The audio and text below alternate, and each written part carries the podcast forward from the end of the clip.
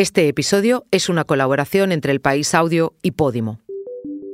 Una última hora que tiene que ver con Alexei. Alexei Navalny nos lo cuenta Alexei, Álvaro Jiménez.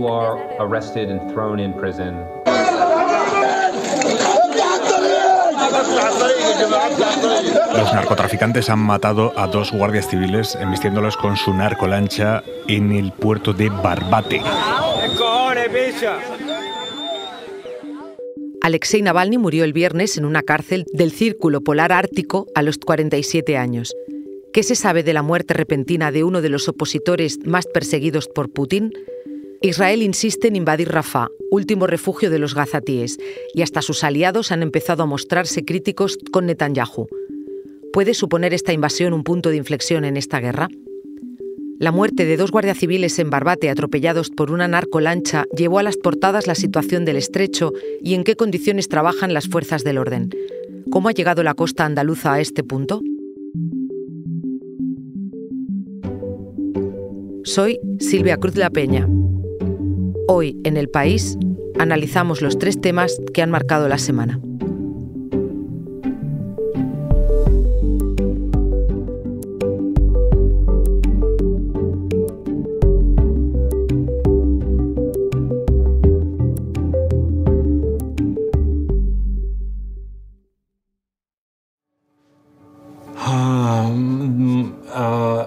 Message for the uh, situation when I am killed is very simple: not give up.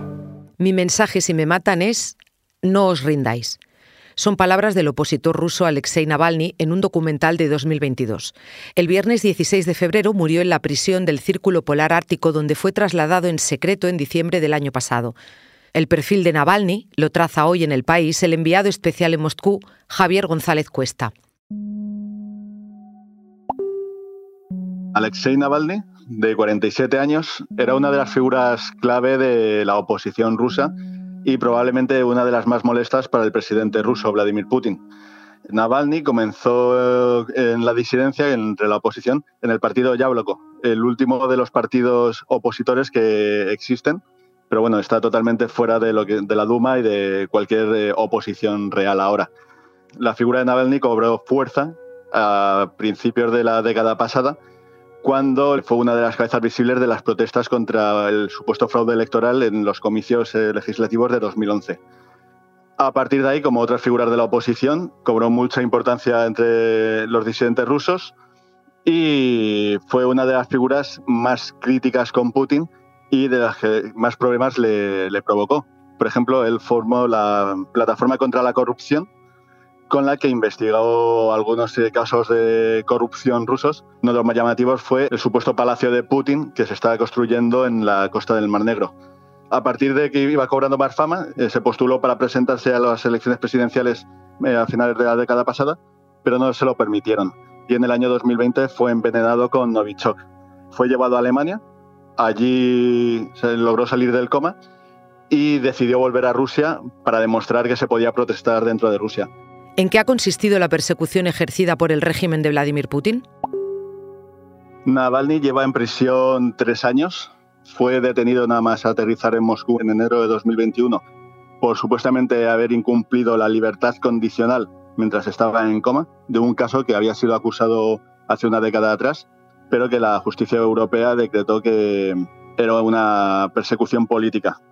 Su última cárcel era la colonia penal IK-3 en el Círculo Polar Ártico, donde había sido trasladado en secreto en diciembre.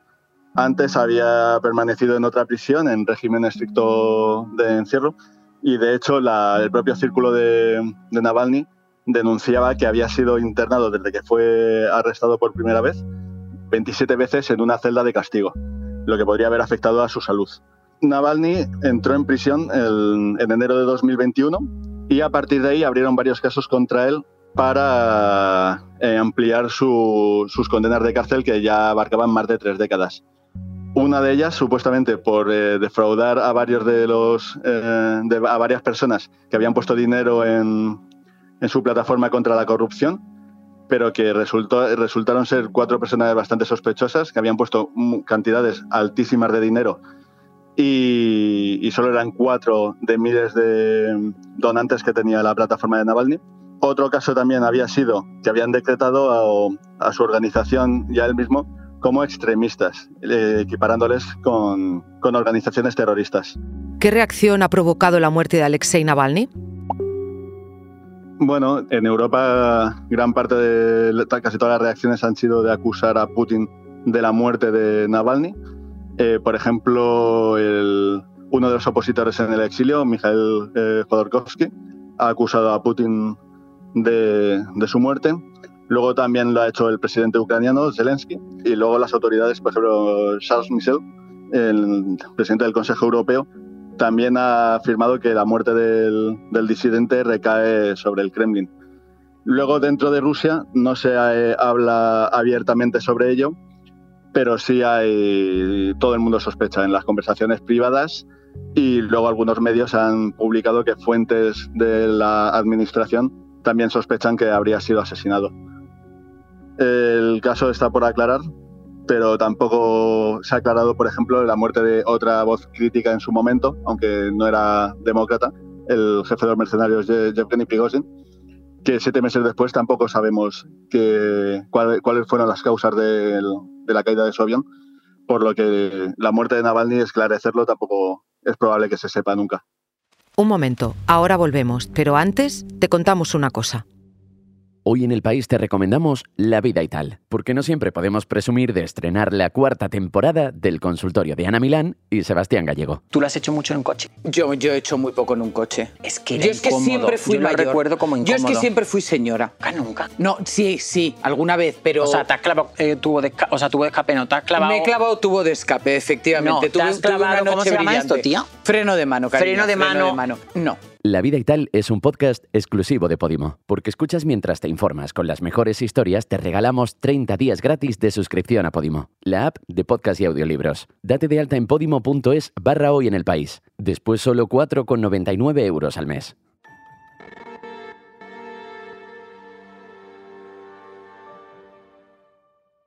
Esta semana Israel hizo saltar las alertas tras advertir en varias ocasiones que piensa invadir Rafah. Para entender el calado de esta amenaza, he llamado a Antonio Pita, corresponsal en Jerusalén. Hola, Antonio. Hola Silvia. Antonio, llevamos ya casi cinco meses de guerra. Esta semana hemos escuchado mucho hablar de Rafah. Me gustaría que me explicaras la importancia de este enclave en el conflicto. Pues sí, Rafah es el punto más al sur de Gaza, eh, con, donde se encuentra precisamente el cruce fronterizo con Egipto y ha acabado convertido en el lugar en el que se apiñan pues dos tercios de los 2,3 millones de gazatíes. Uh -huh. El ejército israelí bombardea en todos los lados. En la última semana de noviembre hubo el famoso canje de presos por rehenes con una semana alto el fuego sí. y cuando acabó Israel puso el foco en el sur y últimamente en la ciudad de Han Yunis, pero en el ejército tienen muy presente la idea de que la operación no estará completa, la victoria total, como dice Benjamin Netanyahu, el primer ministro, uh -huh. sin tomar Rafah, porque en esa zona, en la frontera con Egipto, es donde entienden que están los túneles por los que eh, llegaban las armas eh, que, que, bueno, que utilizaron en el, en el ataque del 7 de octubre. Antonio, hablabas de que está en la frontera con Egipto. ¿Qué problemas o qué fricciones está ocasionando eso? Eh, varios ministros israelíes han dicho muy claramente que la opción es lo que ellos llaman emigración voluntaria. Incluso un documento del Ministerio de Inteligencia hablaba de la expulsión al Sinaí egipcio de los gazatíes. Ya está arrasado por completo todo lo que hay desde eh, Wadi Gaza hacia el norte. Ahora mismo están viviendo en refugios, tiendas de campaña o donde pueden y entonces eh, no está nada claro a dónde irían. Eso es lo que ha generado muchísimas señales de alarma de no solamente ya de Naciones Unidas o países más cercanos a la causa palestina, sino de aliados como Estados Unidos que han dejado muy claro que la operación de Rafa no se puede llevar a cabo sin proteger a la población civil. Antonio, hablas de esas críticas de Estados Unidos. ¿Hasta dónde están llegando las pegas o las críticas del principal aliado de Israel? El tono ha subido notablemente. El otro día el presidente Joe Biden hablaba de que la respuesta de Israel ha sido excesiva eh, al 7 de octubre. Y bueno, también se ha filtrado, y como todas filtraciones interesadas porque alguien quiere que salga adelante, que ha usado términos muy insultantes al referenciar a Netanyahu en conversaciones privadas. Pero el asunto de Rafa ha generado una preocupación en los estadounidenses importantes porque hay pocas formas de hacer eso eh, sin un coste altísimo para la población civil, sea en términos de muertes o sea en términos del enésimo desplazamiento forzoso en unas condiciones de hambre, eh, riesgo de muertes por hambruna, falta de todo, simplemente hay ayuda humanitaria ahí. Ese es uno de los principales problemas, es que de los pocos sitios donde está la gente consiguiendo comer una vez al día, más o menos, y hay unos ciertos servicios médicos, es ahí. Antonio, eso es Estados Unidos, pero ¿cómo está reaccionando el resto de la comunidad internacional? Sabemos que España, Irlanda han hecho también sus manifiestos, pero eh, ¿cómo resumirías el comportamiento, la actitud? Ha habido varias reuniones, ha habido reuniones con los jefes de los servicios de inteligencia de todos los países. Está más o menos claro lo que estaría sobre la mesa. El propio presidente Biden ha hablado de que habría un alto el fuego de al menos seis semanas que Estados Unidos confía luego en convertir en definitivo. Hmm. Los países están empujando hacia alto el fuego y que se acabe convirtiendo en el fin de la guerra pero la operación en Rafa es ir completamente en el otro sentido. Por eso hay voces que antes no estaban oyéndose, que ahora se, se han oído. Eh, por ejemplo, Canadá, Australia acaban de pedir un alto el fuego o utilizar el tema, como comentabas, de España e Irlanda, de replantear el acuerdo de asociación con la Unión Europea, que también es un tema que nadie había sacado a colación. Antonio, por último, ¿toda esta presión que acabas de describir está desgastando a Netanyahu? Netanyahu eh, ya desde el 7 de octubre se hundió en los sondeos porque ya venía de una división muy interna del país por el asunto de la reforma judicial. Es una figura muy polarizante y además había construido toda su figura en torno a la idea de la seguridad. Y el 7 de octubre ocurrió durante su mandato y después de una política hacia Gaza en la que claramente no, no, hubo una comprensión de lo que podía pasar, hmm. pero últimamente lo que ha pasado es que por un lado están las familias de los rehenes y sus simpatizantes y luego por otro lado hay un movimiento creciente en favor de elecciones anticipadas. Todo el mundo sabe que va a haber elecciones anticipadas, obviamente, porque hay que hacer una especie de plebiscito del liderazgo que había el 7 de octubre y del de la guerra. Ahora mismo hay un gobierno de concentración al que se ha formado, se ha, se ha unido parte de la oposición, pero la cuestión está en que siempre se dice, o Netanyahu dice, ya hablaremos después de la guerra, pero claro, ¿qué es después de la guerra? Por lo cual cada vez más gente quiere decidir ya y se está manifestando para forzar una convocatoria inmediata que supusiese hacer elecciones dentro de tres meses. Por eso estaremos pendientes de ese adelanto, pero sobre todo y primero de cómo evoluciona la situación en Rafa. Gracias, Antonio. Gracias a ti.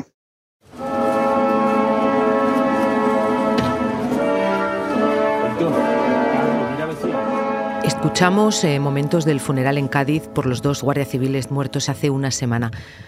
Para entender qué ha pasado, he llamado a mi compañero Jesús Cañas, que trabaja en Cádiz, para el periódico. Hola Jesús. Hola. Jesús, explícame brevemente qué es lo que ha pasado en Barbate estos días.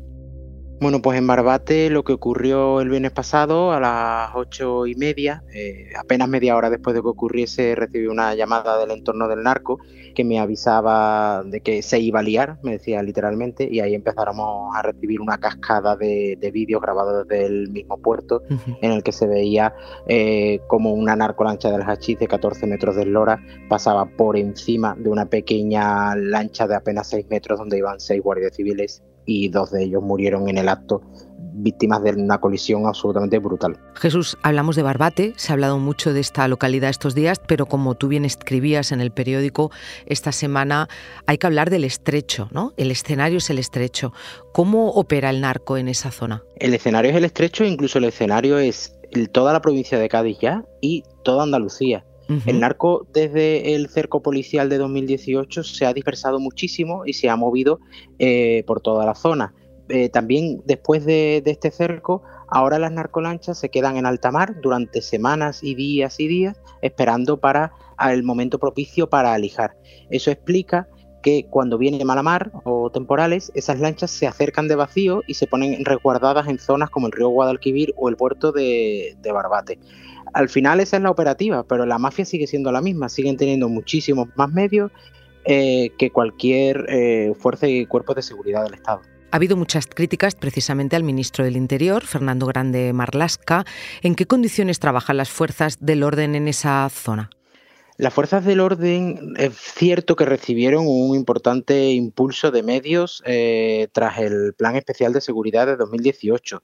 Tienen mejores coches, pero siguen quedando muchísimas carencias. Hablo de los coches porque quizás es lo más visible, pero las lanchas están en una situación absolutamente precaria y concretamente la Comandancia de Cádiz, que es la competente en la zona de Barbate, eh, su servicio marítimo estaba sin lanchas desde el miércoles, es decir, tres días antes del suceso no se estaba patrullando la zona, además de una suma de elementos, de turnos, de falta de personal que hacía que el servicio marítimo uh, hace meses que no tocan ni siquiera la zona de Barbate.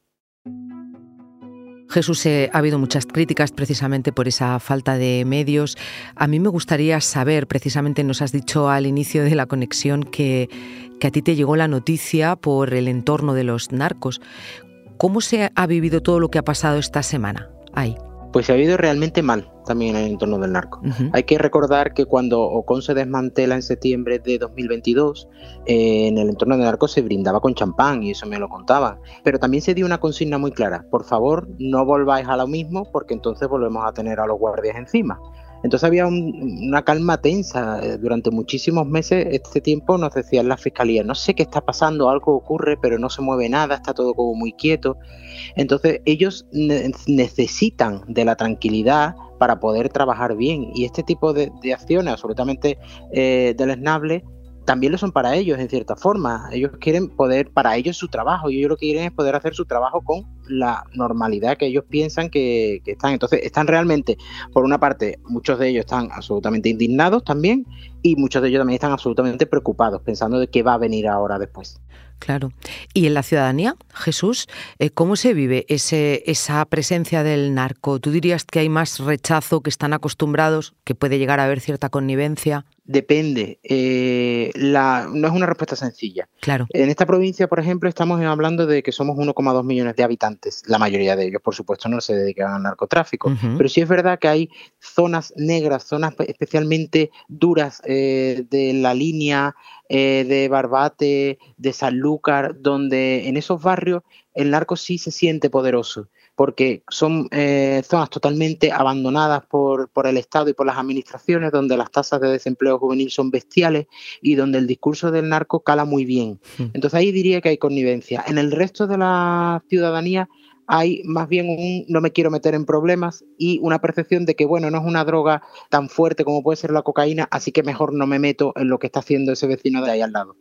Pero claro, cuando se produce una muerte es cuando de repente la ciudadanía cae en que esto es bastante grave, porque realmente hay otras derivadas del narco que son muchísimo peores que el mero movimiento de hachís. Gracias, Jesús. Pues muchas gracias a ti.